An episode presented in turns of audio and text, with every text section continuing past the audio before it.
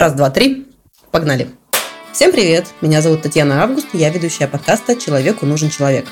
О чем же мой подкаст? Это множество историй про дружбу и раскрытие темы разных социальных групп.